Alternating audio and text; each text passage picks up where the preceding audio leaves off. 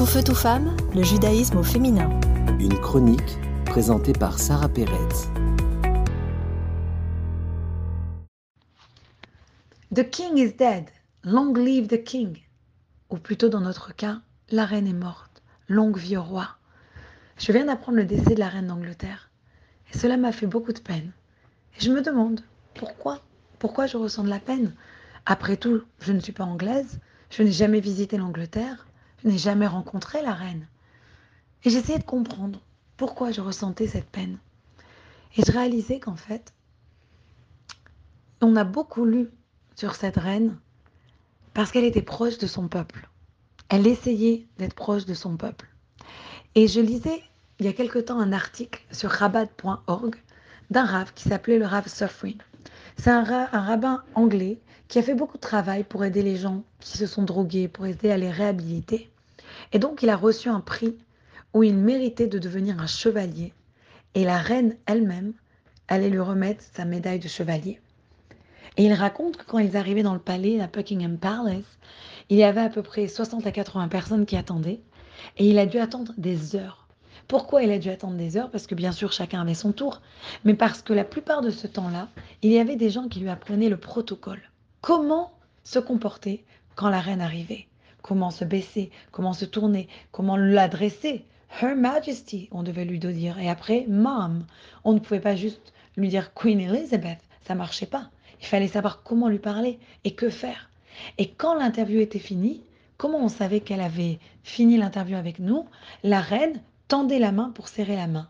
Mais ce monsieur qui était un rabbin, il s'est dit mais comment je vais faire? Je peux pas lui serrer la main. Alors il était en train de réfléchir comment il allait, parce qu'il ne pouvait pas dire non à la reine. Donc comment il allait faire? Et se casser la tête. Finalement, il arrivé devant elle, de elle-même.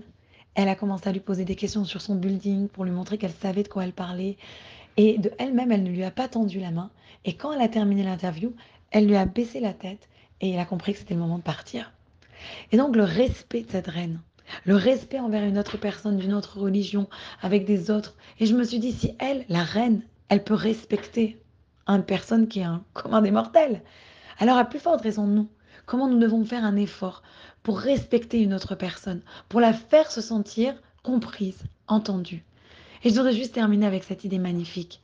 Je ne sais pas si vous savez, mais nous avons une mitzvah de dire une bénédiction spéciale quand nous voyons un monarque un roi, une reine. Au temps du temple, quand il y avait le monarque, les rois juifs, il y avait une bracha, une bénédiction à faire avec le nom de Dieu. Aujourd'hui, nous faisons la bénédiction sans le nom de Dieu.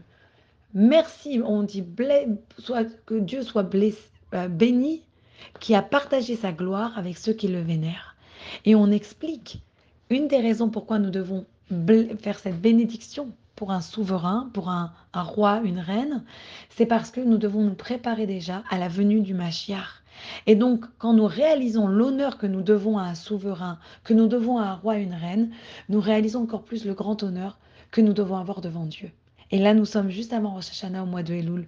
On a ce, proverbe qui dit que Ameler Bassad le roi est dans les champs, que Dieu vient dans les champs, il s'approche de nous et c'est à nous d'aller vers lui et de lui parler et d'essayer de passer un moment avec lui. Alors rappelez-vous, pensez au protocole. N'oubliez pas comment vous approcher de Dieu. Priez, utilisez les psaumes, les bons mots, donnez des la des bonnes actions et que toutes vos prières soient exaucées. À bientôt. Tout feu, tout femme, le judaïsme au féminin.